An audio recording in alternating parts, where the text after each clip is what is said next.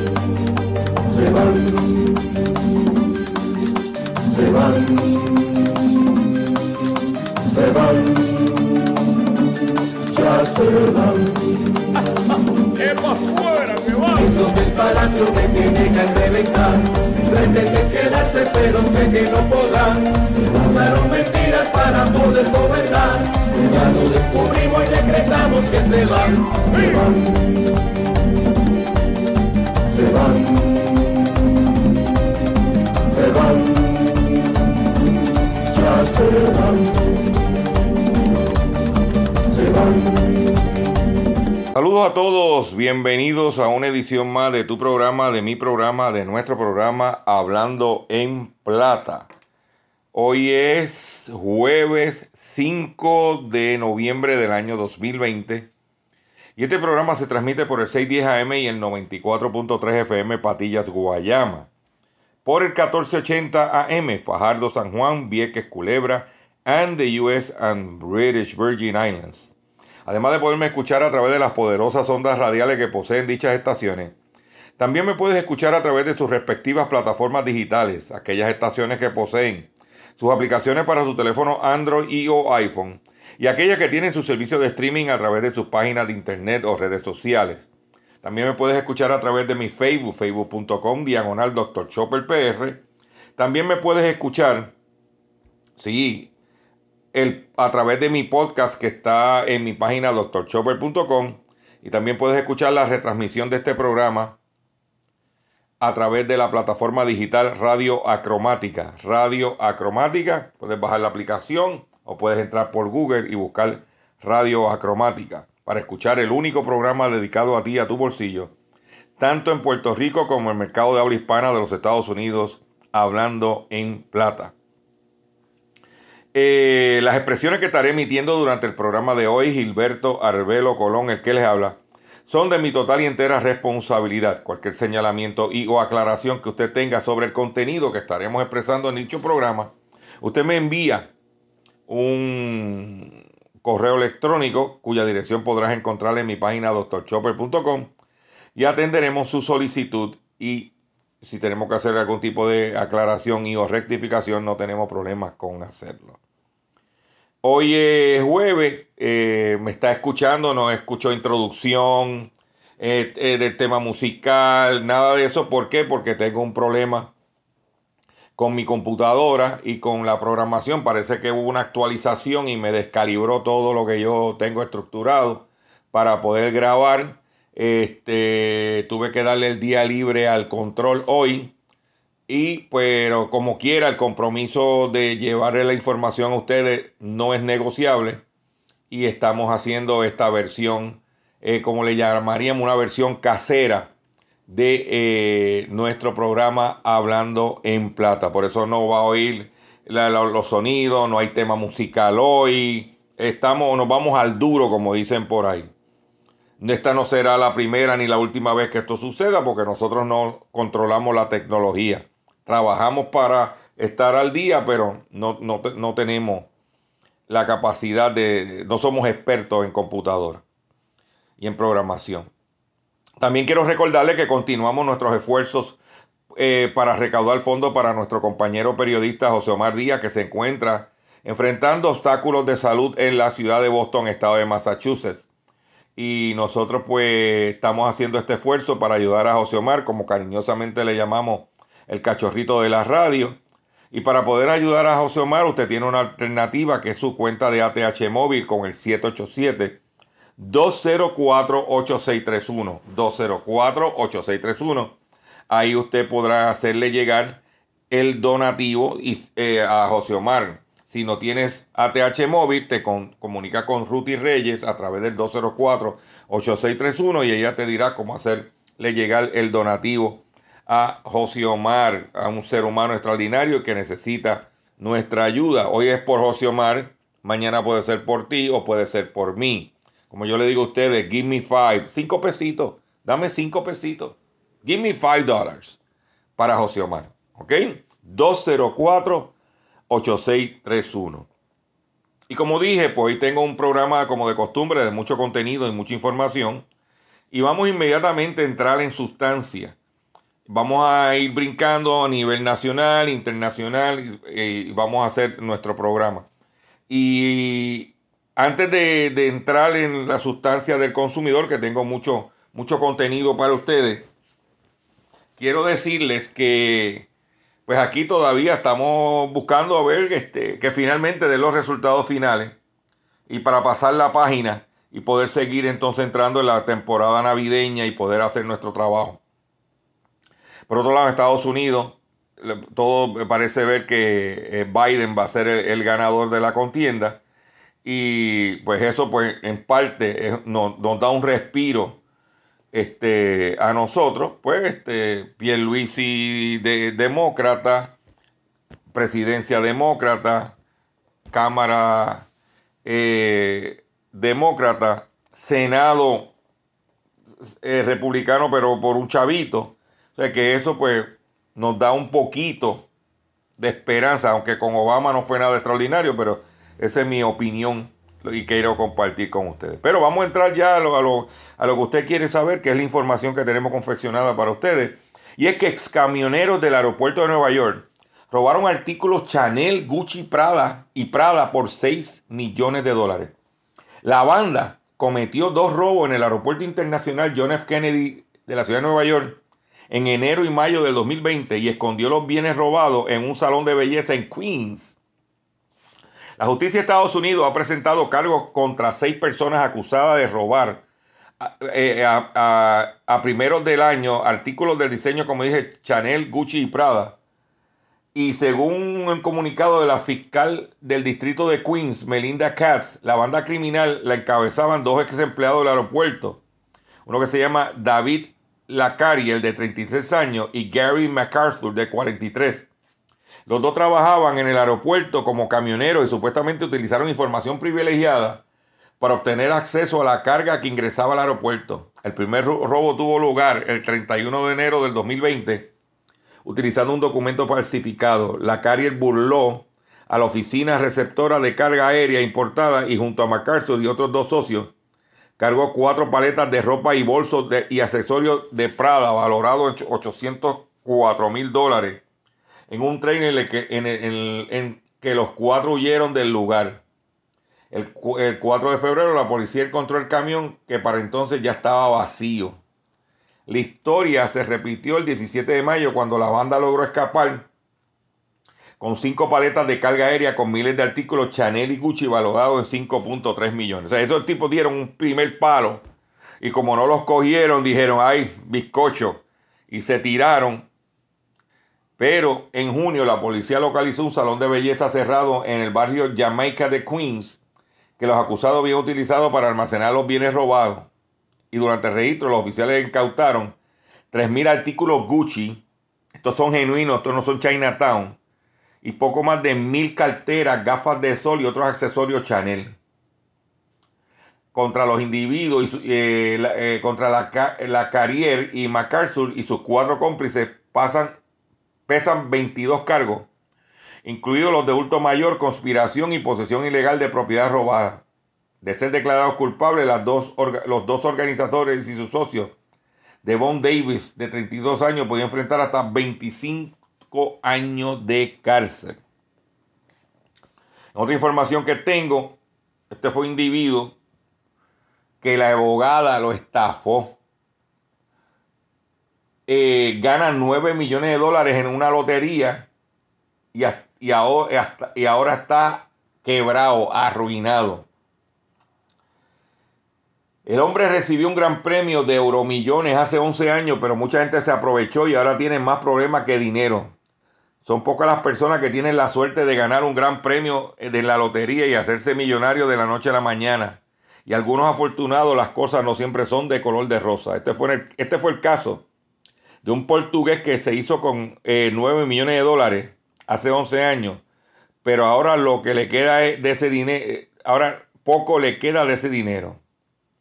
Luis López, de 51 años, en el 2009 recibió sus millones después de que él y sus amigos se repartieran el bote de 50 millones de euros. Él trabajaba en la construcción y dejó todo para irse e hizo varias inversiones. Lejos de disfrutar de tal soñada libertad financiera de por vida, las inversiones no le fueron bien. Pasó por un divorcio. Usted quiere tener un ejemplo de cómo se cae y cómo usted quiere caer en olla, como dicen los dominicanos. Usted tiene chavo Usted busque, póngase payaso y se divorcia para que usted vea que ella empieza a caer en olla. Y como si fuera poco, también sufrió un presunto engaño de otras personas como el de su abogada. Pero mucha gente se aprovechó, ahora está arruinado, está demandando. La abogada niega las acusaciones y se quedó peladito. ¿Oíste? Está peladito. Si usted tiene, usted le queda algo de oro en su casa, una cadenita, ese tipo de cosas, cuídela. Porque con la situación económica como está a nivel mundial, los expertos están diciendo que el oro va a ser el, el estándar de, de seguridad y de protección financiera. ¿Y qué quiere decir eso? Dice que inversor afirma que el oro resultará ganador sin importar quién se imponga en las elecciones de Estados Unidos. Las ventajas para el sector llegaría a partir de un importante programa de estímulo fiscal que podría adoptar cualquiera de los dos candidatos. En medio de la incertidumbre sobre el resultado de las elecciones presidenciales de Estados Unidos, un inversor afirmó que el gran ganador será el mercado del oro James Ruster, director de inversiones de Coastal Capital, comentó la cadena CNBC que tanto Donald Trump como Joe Biden podrían impulsar un importante programa de estímulo fiscal, medida que normalmente conduce a un mayor déficit. Ello provocaría una pérdida de confianza de los inversores que en consecuencia trasladarían su dinero hacia activos seguros como el oro, lo que generaría un alza de su valor. O sea, los inversionistas cuando ve que los bonos, las acciones, las monedas pierden mucho valor, buscan cómo refugiarse y ellos entienden, este, este experto dice que sería en el oro. Inclusive este individuo predice que el precio del oro podría llegar a 5 mil dólares por onza. Ahora mismo está sobre 2 mil dólares, rol de 2 mil dólares. Pues, alguna vez está 50 pesos por debajo, 100 pesos por debajo, pero promediando 2 mil dólares. O sea que estamos hablando de que es un... ¿eh? Eh, y esto se debe porque el gobierno de Estados Unidos estaría imprimiendo billones de dólares más. Todo eso en última instancia y eso tiene repercusiones extraordinarias, extraordinariamente positivas para el oro, sostuvo el especialista. ¿Ok? Dice que frente a este cuadro, Rastech advirtió que el nivel de descubrimiento de oro está por debajo de la extracción y vaticinó que en una década la producción será un 50% menor que el actual. O sea, ¿qué le está diciendo? Mire, señores, las políticas monetarias, el endeudamiento, eh, imprimir dinero, mientras por otro lado los abastos de oro siguen bajando y esto lo que haría entonces que oferta y demanda, si la demanda es mayor que la oferta, entonces principios básicos de economía, el oro debe eh, moverse. Dice que además señaló que los capitales invertidos en el mercado de oro están trasladándose hacia fondos cotizados en, en la bolsa, donde dominan las principales mineras. Porque otra cosa es, no estoy comprando oro, pero estoy invirtiendo en acciones de las empresas que extraen el oro. para que usted entienda un poco de lo que estoy. A nivel de usted que me está escuchando, si usted tiene una cadenita, si usted tiene una cosita de oro bueno, no de del pintado, del oro bueno, guárdela bien, protéjala, que si sigue subiendo, olvídate, quítale el anillo de oro y ponle uno de, plata, pero conviértelo en dinero. Ahora mismo el oro está, estaba cotizando, eh, está en 1900 dólares. Por otro lado, en otras información que tengo para ustedes, es la siguiente. En México, en México, usted sabe que yo siempre he estado detrás de la situación del gas licuado y cómo nos han abusado. Y nadie habló del gas licuado en la campaña, ¿viste? Nadie quiso hablar del tema.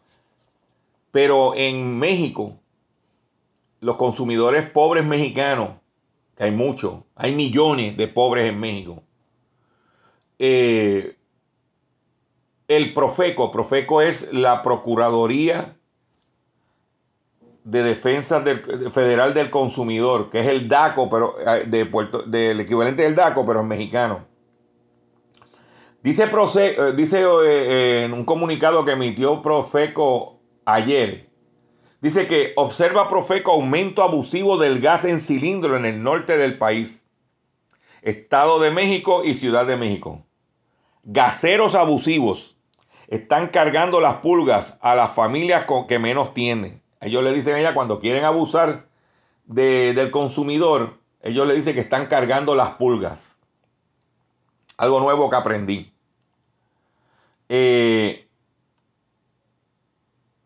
durante, su, eh, durante su participación en la conferencia de prensa este lunes, el presidente Andrés Manuel López Obrador, el procurador y el procurador federal del consumidor Ricardo Sheffield Padilla, informó en estados del norte, así como el Estado de México y la capital, que se ha registrado un aumento de precio del gas en cilindro, presumiblemente como consecuencia de los golpes dados en las huachingas. ¿Qué es lo que pasa?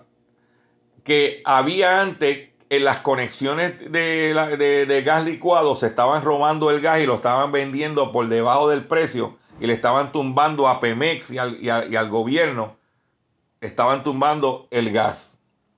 Pues ellos han ido en contra de esos individuos que están robándole al Estado. Y entonces, ¿qué han hecho? Pues al venderlo legal, como venganza, lo que hicieron fue que están subiendo los precios. Dice que en las últimas semanas, en lo, en lo que es la venta por cilindro de los estados de Sonora, Chihuahua, Coahuila, Nuevo León, Tamaulipas, Durango, Estado de México y Ciudad de México, han estado subiendo mucho el promedio y precisamente contra las familias que más necesitan, que más necesidades tienen, es lo mismo que pasa aquí.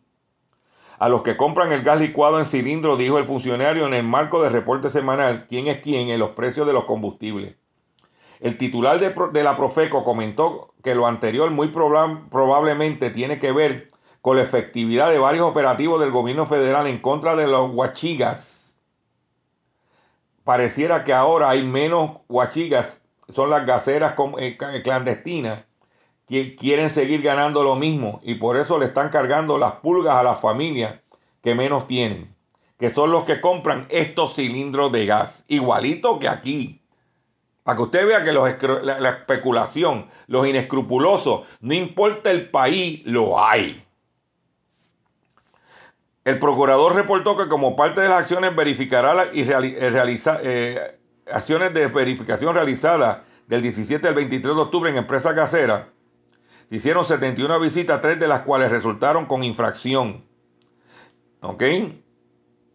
El caso de la estación de servicio Manuel Mario, Mario Ancira González, con el número de permiso en, en Sabinas Hidalgo, Nuevo León, se le inmovilizó el instrumento de medición al comprobarse que le faltaban 5.6 ah, pues, litros equivalente al gas.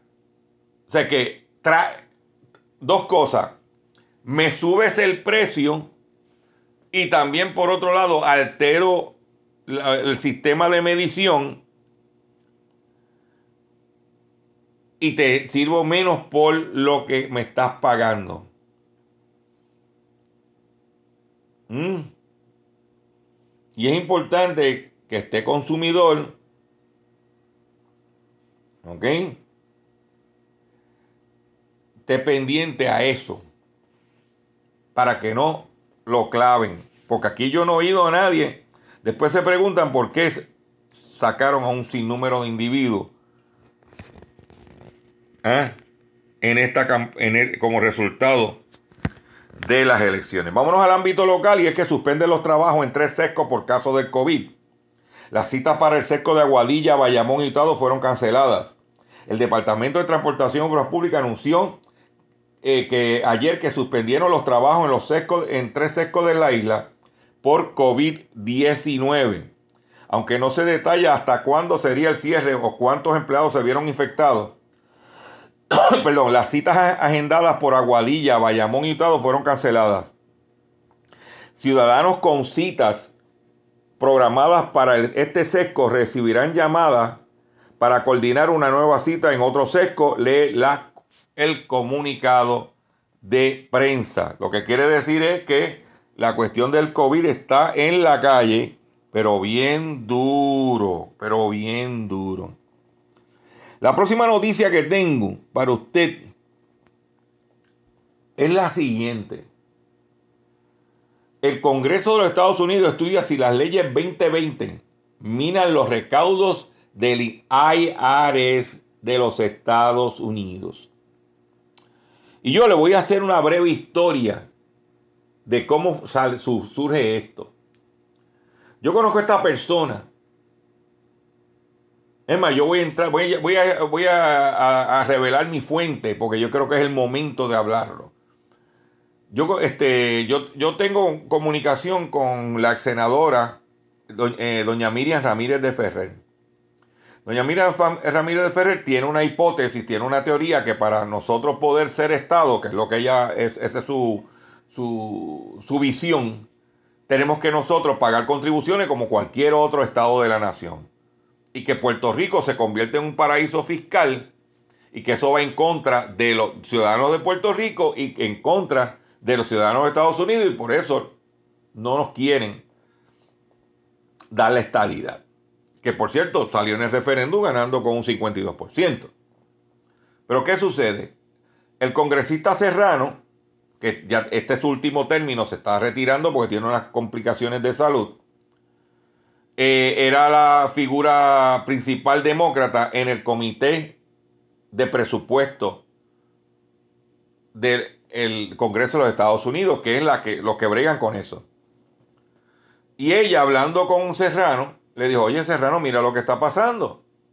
Y Serrano, en el último eh, eh, presupuesto aprobado, metió la píldora de que investigaran la ley 2022.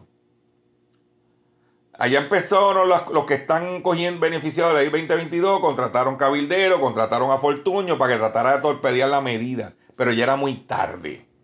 Y lograron meter que eh, lograron que el, IRS se enfocara, porque viene Estados Unidos está buscando dónde están los chavos, se enfocara. Entonces el Congreso de Estados Unidos, eh, eh, a, través de esa iniciativa de doña Miriam, a través del congresista Serrano de Nueva York, dice que el Congreso de Estados Unidos estudia si las leyes 2022 minan los recaudos.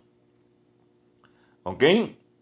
Dice que quiere, el Congreso quiere saber si la ley 2022 para fomentar la importación de servicios y la ley 22 para incentivar el traslado, de inversionistas a Puerto Rico, aprobada en el 2012 bajo Fortuño, ha reducido de forma significativa los recaudos del IRS. Para ello ha solicitado informe al que eh, tiene acceso sin comillas de Luisa García. Sí, porque mientras estamos discutiendo la política, siguen sucediendo cosas. El Comité de Asignaciones de la Cámara Representante de Estados Unidos está preocupado por la interacción entre la ley 2022 y la sección 933 del Código de Renta Interna de Estados Unidos que estipula que los ingresos que se deriven de fuentes de Puerto Rico de los residentes bona fide de Puerto Rico están exentos de contribución federal sobre ingresos. El comité quiere saber cuántas personas o empresas se mudaron a Puerto Rico para beneficiarse de estas leyes de y de, qué estado provenían. ¿Cuánto pagaron en impuestos federales, federales durante los cinco años previos a la mudanza a Puerto Rico? El informe incluye datos del Departamento de Hacienda y Departamento de Desarrollo Económico, pero solo logra obtener cifras de una pequeña parte de los beneficiarios de estas leyes. Por eso se está metiendo el Congreso. Desde el 2012 hasta el presente, se han, en la ley 20, se han dado 1924 decretos. ¿Ah? El 80% de los que tienen decreto, unos 1541. El IRS no encontró registros de 1482 de estas empresas o individuos que hayan radicado impuestos antes de establecerse en Puerto Rico, lo que significa que se trata de empresas que se crearon para hacer negocio en Puerto Rico. Un factor que podría explicar esta circunstancia es que la entidad recién formada todavía estará en la fase de inicio de operaciones, por lo tanto, no será rentable como resultado de dichas entidades, no tendrían la obligación de pagar impuestos federales sobre la renta en esos años. O sea, ellos lo que hicieron fue que crearon corporaciones nuevas, como toda compañía nueva, tiene un proceso de payout, como le llaman. Y por ahí. Y eso es lo que está ahora mismo siendo estudiado por el IRS y te la dejo ahí.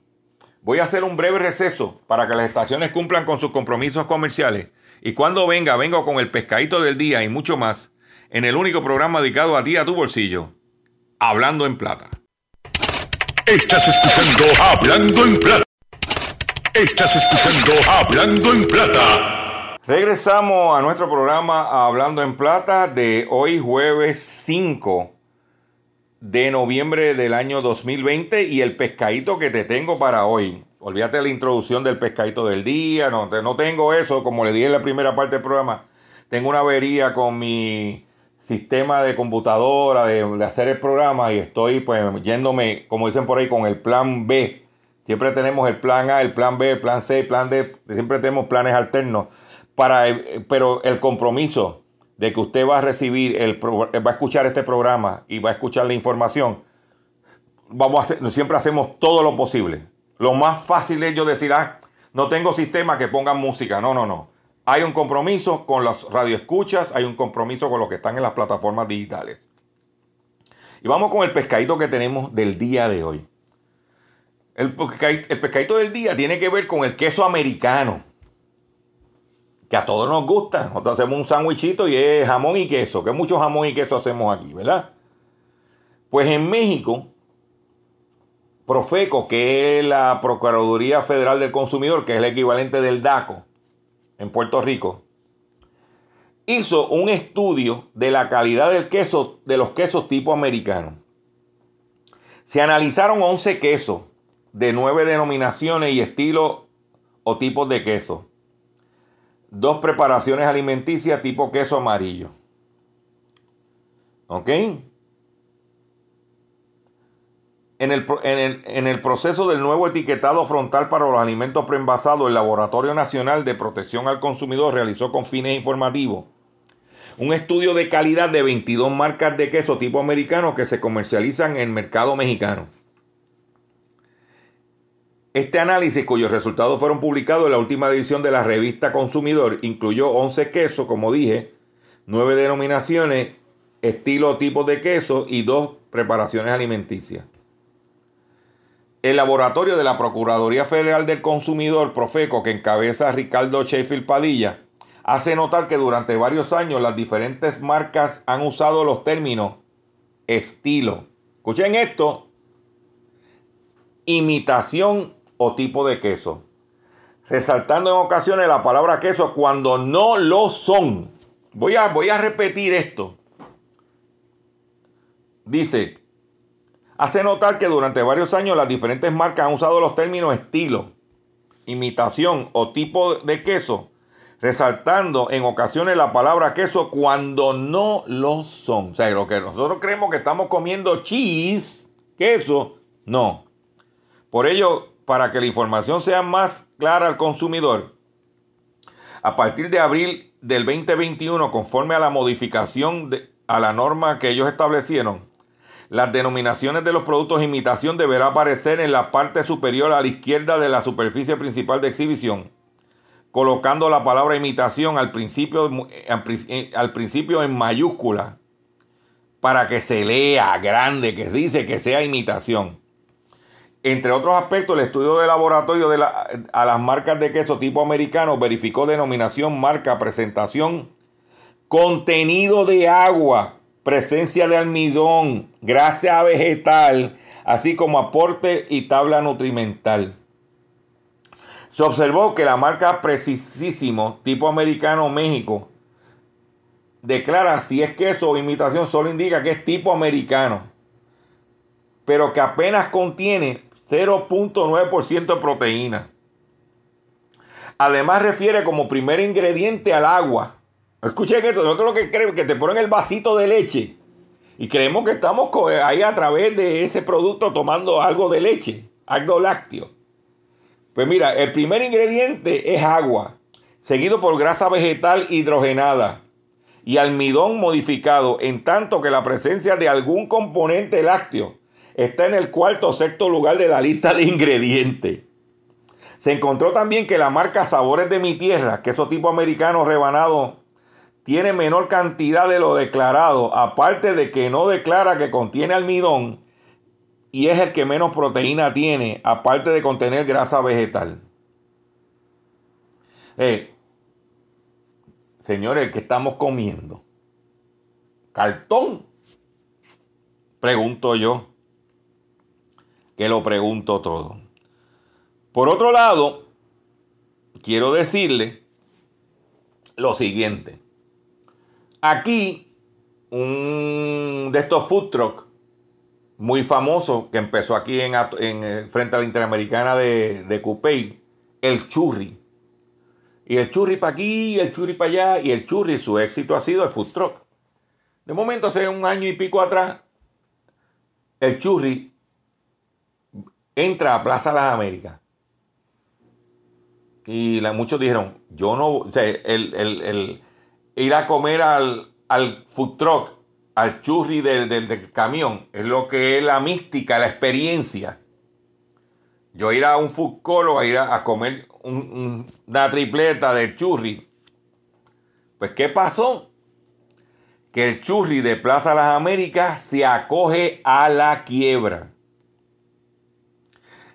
Y no es a capítulo 11 de reorganización, a capítulo 7. El churri de Plaza Las Américas se acogió al capítulo 7 de la ley de quiebra con una deuda de medio millón de dólares según información del Boletín de Puerto Rico. El mayor deudor, las mayores deudas son al Banco Popular con 100 mil dólares y a Plaza Las Américas que le debe 42 mil 480. El Churri es una cadena de food truck y restaurante propiedad de los hermanos Mariano y Francisco Noguera que habían abierto un local en Plaza Las Américas en octubre del 2019. O sea que otras palabras, no duraron un año. Eso es como yo cojo a, a mi amigo Dani del Rey del Cuajito, que está en Villa Palmera, y lo pongo en Plaza Las Américas. No es lo mismo. La gente lo que quiere es ir al carretoncito, hacer la fila allí, comérselo allí en la acera. Esa es la experiencia. Ahí lo tiene. Por otro lado, algo que nosotros tenemos que ver, ir visualizando en, en nuestras elecciones, en las contiendas electorales, es aprovechar y hacer referéndum de cosas. Y en los Estados Unidos, diferentes estados aprovecharon el día de votación para preguntarle a los ciudadanos si querían que legalizaran la marihuana, si querían que, eh, eh, eh, que aprobaran a Uber y a, Lyft y a ese tipo de compañías, si subían, subían el salario mínimo. Ese tipo de cosas se aprovechó para preguntarle a los ciudadanos qué querían hacer.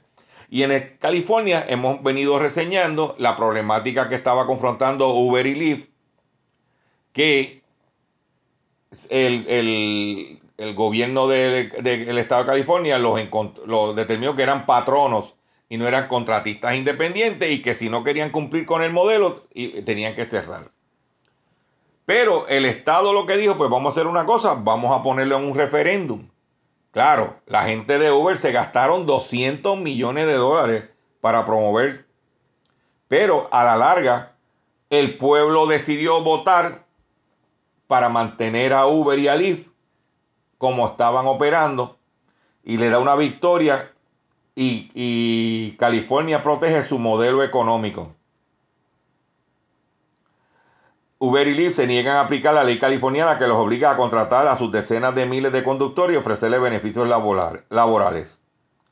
Pero el martes, California aprobó una propuesta formulada por Uber y otras sociedades para, para preservar su modelo de plataforma como choferes independientes en una consulta clave de la gig economy. Un poco más del 58% de los electores de este estado votaron que sí o sea, que se mantuviera el modelo económico. ¿Ok? Eso se llamó la Proposición 22. Y esta gente se gastaron sobre 200 millones de dólares. Ambas compañías se gastaron 200 millones de dólares en campaña para conseguir que los ciudadanos de California aprobaran, el 58% de los electores dijeron que eso iba. En el caso de la Florida fue muy diferente. En el caso de la Florida se sometieron seis propuestas que abordaban importantes cambios a leyes estatales. Vamos a ver, ¿por qué nosotros no, no podemos hacer eso aquí y dependemos de cuatro estúpidos allí haciendo, porque eso es lo que han hecho. Por eso está la cosa como está. Pues en la Florida, mayormente las propuestas de cambio a la ley estatal surgen de la fuerza popular, que durante un largo eh, periplo por, el Estado tratar de sumar la cantidad de firmas requeridas y luego recién reciben finalmente el visto bueno de la Corte Suprema para ir. O tuvieron que los que están a favor de esta, que se consulte estas medidas, consiguieron la firma, se movieron y finalmente fue a votación. La primera enmienda era que en el estado de la Florida es que solamente pueden votar ciudadanos estadounidenses a partir de 18 de años de edad en el estado de la Florida. La enmienda 1. La enmienda 2 eh, incrementar paulatinamente el salario mínimo a 15 dólares antes del 2026. El salario mínimo en la Florida es 8.20 y algo, 8.25. Pues se aprobó que para el 2026, paulatinamente, eh, tienen que pagar 15 dólares la hora. A esa iniciativa del gobierno se opuso la Florida Retail Federation, que agrupa las tiendas locales comerciales, así como la Florida Chamber of Commerce. En la Asociación al Comercio del Detal de la Florida y la Cámara de Comercio se opusieron. Pero fue aprobada por el pueblo. Lo mismo que van a ir a comprar esa tienda. Enmienda 3. ¿eh? Esta propuesta básicamente pide cambiar las elecciones primarias de cerradas partidistas a accesibles para todos, sin distinción de la asociación política. ¿Qué es lo que quiere decir? Aquí, si tú eres popular y hay una primaria popular, tú votas popular. Si tú eres una primaria PNP, tú votas PNP. En el estado de la Florida se acaba de aprobar que aunque tú no seas popular y hay una primaria eh, popular y tú quieres votar, puedes votar. Y porque tú eh, a, lo mejor tú no eres popular, pero si te ponen un candidato adecuado, tú votas, a lo mejor votas en elección por ese candidato popular. ¿Ah? O sea, que todos irían, eh, y, y los dos finalistas pasarían una segunda vuelta, aunque técnicamente sea la misma afiliación. O sea, que habría lo que es la segunda vuelta. La enmienda 4 requiere que las enmiendas sean sometidas a una segunda vuelta si no son aprobadas en el primer intento. Enmienda 5 enmienda el periodo por el cual una persona puede transferir los beneficios de Save Our Homes, o sea, un máximo de 3% en incremento de impuesto a la propiedad. Y la enmienda 6 apuesta, que, eh, apuesta por el, porque el descuento de impuesto a la propiedad de un jubilado fallecido de cualquier fuerza militar se transfiera a su cónyuge, sobreviviente. Por ejemplo, si usted es el, veterano y usted tiene una exención contributiva de la propiedad que vive en el estado de la Florida, tan pronto usted fallecía, su esposa, que no es la veterana, tenía que pagar el impuesto a la propiedad. Ahora, como usted es la esposa o el cónyuge, se mantiene porque esa residencia fue propiedad de este veterano y usted es su cónyuge y no tiene que pagar impuesto a la propiedad. Eso fue aprobado en estas eh, elecciones o estos comicios electorales en la Florida el pasado martes. Y es importante que nosotros vayamos ya visualizando ese tipo de conducta electoral. Porque también, por ejemplo, cosas que el comercio logró es que los casinos eh, se dicen, los expertos que hablan de, eh, eh, de las elecciones, dice que los casinos fue el gran ganador en las elecciones de los Estados Unidos. ¿Ok?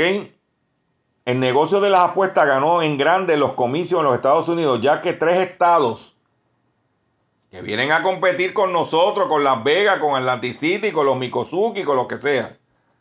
Pues tres estados legalizaron las apuestas deportivas y otros tres autorizaron o ampliaron los casinos. Maryland, Dakota del Sur y Luisiana aprobaron las apuestas deportivas para finales de año. Habría apuestas deportivas en más de una mitad del país. Apenas tres años después de que un fallo de la Corte Suprema allanó el camino para que los 50 estados las autoricen si lo desean. Pero mira, Virginia, escuchen bien esta, Virginia aprobó los casinos en cuatro localidades. Nebraska autorizó los juegos de casino en sus hipódromos. Y Colorado amplió el número de tipos de juegos de casino en oferta, además de eliminar algunos límites de las apuestas. Parece que la legalización de las apuestas gana aceptación creciente entre los estadounidenses, dijo David Schwartz, un historiador de los juegos de azar de la Universidad de Nevada, Las Vegas. El agregado de casinos en Virginia y los casinos en los hipódromos de Nebraska indica que los juegos tipo casino también están en alza en los Estados Unidos hemos llegado a un punto en que los votantes parecen aceptar que el juego legal significaría beneficios para sus estados. La American Gaming Association, el alarma cabildero, la principal cámara empresarial del sector, festejó los resultados. Como resultado de las medidas aprobadas en seis estados que admiten los juegos de azar, más, estadounidenses tendrán acceso oportunidades laborales, oye de esto, eso que tú estuvieras escuchándolo aquí. Ingresos impositivos, opciones seguras y reguladas para un entretenimiento cerca de casa. Ah, para finales del 2021, al menos 25 estados y, la, y Washington, D.C., capital, podrían tener apuestas legales instaladas. ¿Eh? En Nebraska autorizó los casinos los hipódromos de Omaha, Lincoln, Grand Island, Columbus y, Cities, y South Sioux City. Para que lo sepa. Y eso fue llevado a votación. Igualito que aquí. Igualito que aquí. ¿Mm? Por otro lado, atención los de que me escuchen ah, por, las plataformas digitales allá del área oeste de Aguadilla y eso, que sabe que allí está Lutanza. Lufthansa, perdóname. Pues Lufthansa anunció pérdidas por 2.350 millones de dólares en el tercer trimestre. El grupo de transporte aéreo más grande de Europa, la aerolínea alemana Lufthansa, anunció este jueves pérdidas en el día de hoy por 2.350 millones de dólares en el tercer trimestre a raíz de la pandemia del coronavirus y se prepara para un invierno duro y difícil. Lufthansa, salvado de la quiebra por el Estado alemán, espera alcanzar el, en, en 2021 un 50% de su número de pasajeros anteriormente al surgimiento de la pandemia, aunque esto dependerá de la situación sanitaria. La aerolínea dijo que de octubre a diciembre de este año volará con solo 25% de capacidad operativa prepandemia. Estamos en inicio de un invierno que será duro y complejo para nuestra industria, dijo el director ejecutivo de Lufthansa. Menos aviones, menos vuelos, menos mantenimiento, menos reparaciones en Aguadilla. Para que usted vea el impacto que tiene eso a nuestra economía. Yo te lo digo. Y me llegaron las cifras preliminares. Hoy estamos que a 5 de noviembre. Y quiero decirte que preliminarmente las ventas de vehículos de motor del mes de octubre alcanzaron 10.608 unidades versus 8.864 en el octubre del 2019, que vendieron casi más de 1.800 más unidades nuevas en el 2020, en octubre, versus 2019. Y más importante aún, que la mayor parte de estas ventas, podemos decir casi el 90% más de las ventas, uno me hasta 95%, fueron dirigidas a el consumidor. Porque anteriormente, una, alrededor de un 20%, entre 17, 19, 20%, para esta época especialmente, se vendían para los rentals. Del total de las ventas era lo que se llama flota para rentals. Pero al no haber turismo como antes, pues las ventas de rental están aguantadas y básicamente esto es al consumidor. Eh, marca Hyundai y marca Kia, entre ambas marcas vendieron 800 unidades más que el año pasado. Los americanos creo que vendieron 500 unidades más que el año pasado. Este, o sea que cuando vienes a ver por ahí es que están los, eh, Toyota vendió un poquito más, pero across the pero donde lo, se vio el movimiento fue en el segmento coreano y en el segmento americano.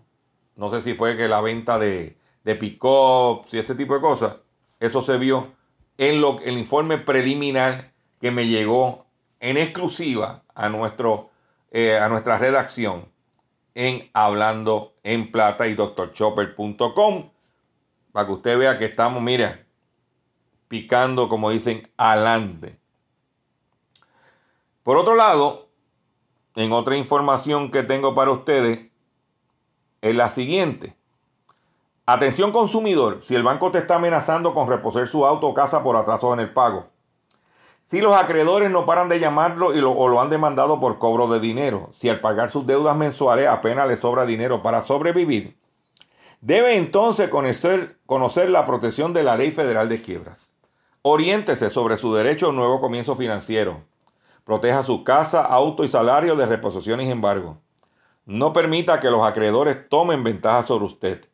El bufete García Franco y Asociados es una agencia de alivio de deuda que está disponible para orientarle gratuitamente sobre la protección de la Ley Federal de Quiebras. No esperes un minuto más y solicite una orientación confidencial llamando ahora mismo el 478 3379 478 3379 478 3379 Continuamos aquí con la información que tenemos preparada en esta versión eh, casera, como digo yo, aunque yo tengo mis estudios en mi casa. Este, pero pues tengo el problema, como le dije, de las, computadoras. Por otro lado, en otra información que tengo aquí para ustedes, las ganancias de Nintendo se disparan hasta 243% durante el confinamiento. Pues los padres tienen los muchachos en la casa, todo el mundo está con el Nintendo Switch y las consolas. Pues la compañía japonesa de videojuegos Nintendo anunció el jueves, hoy, que incrementó en un 243% sus beneficios durante el primer semestre del año, de su año fiscal. Un aumento espectacular favorecido por las ventas de videoconsolas Nintendo Switch durante el confinamiento. El sector de los videojuegos, fue uno de los más favorecidos por los meses en los que la gente tuvo que encerrarse en sus casas y encontraron en estos productos una forma de entretenerse y abstraerse de, ese periodo difícil. ¿Ah? Entre marzo y septiembre Nintendo tuvo beneficios de 2 mil millones de dólares. Las ventas aumentaron 73,3% para un total de 7.373 millones de dólares. Esos son muchos chavos. Tras estos excelentes resultados semestrales, Nintendo mejoró sus previsiones para su año fiscal, que concluye en marzo del 2021, y espera obtener un beneficio neto de 2.874 millones de dólares. También confía en cerrar el negocio con unas ventas de 13.413 millones de dólares en lugar de 11.500 millones de dólares que tenía pronosticado inicialmente. La buena salud económica de, la gran N se vio propulsada por las ventas de Switch y el videojuego Animal Crossing. El juego estrella de Nintendo en el 2021 llegó a las tiendas en marzo y permite disfrutar de un mundo de, interacción virtual en un pueblo de animales que simula, una vida social en que muchos jugadores encontraron refugio durante el confinamiento. Y es bien importante porque Nintendo hace unos años atrás estaba a punto de la bancarrota. Se cayeron las ventas del Game Boy, eh, la, consola de Nintendo que había no se estaba vendiendo, lo que era, era eh, ¿cómo se dice? Xbox y PlayStation y computadora, que le ha quitado mucho negocio también a, estas consolas, eh, las, computadoras de gaming. Pero de momento, eh, eh, cuando lanzaron el Switch, poco a poco y ahora con la pandemia, mientras unos pierden dinero, otros ganan dinero. Y así es el mundo empresarial. ¿Ok? ¿Y dónde yo te, te voy a traer? en Hablando en Plata. Por otro lado, la empresa Inspire Brands compra el grupo Dunkin' Donuts por 11.300 millones de dólares.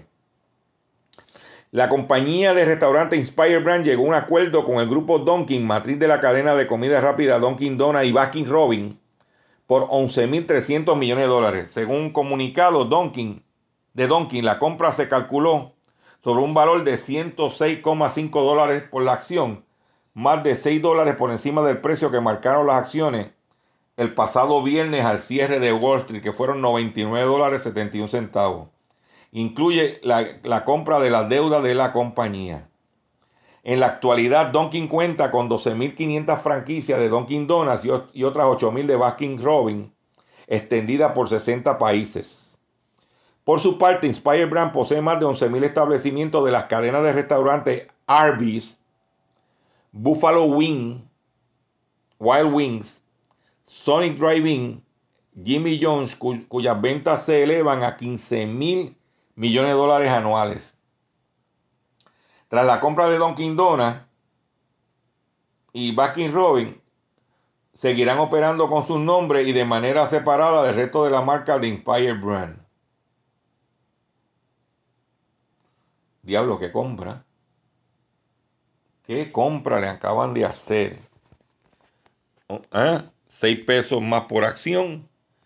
Pero con esa noticia me toca despedir de ustedes por el día de hoy. Le agradezco su paciencia, le agradezco su sintonía, le pido mis excusas. Y estamos aquí en el único programa dedicado a ti, a tu bolsillo, hablando en plata.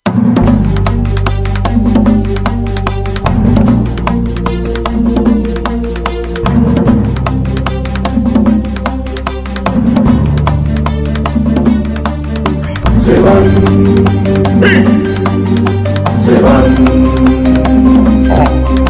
Se van. Ya se van. se van, se van, se van, ya se van. ¡Es para afuera, que va! Esos del palacio que tienen a reventar. Pretenden quedarse, pero sé que no podrán. Usaron mentiras para poder gobernar. Ya lo descubrimos y decretamos que se van. Se van. Se van.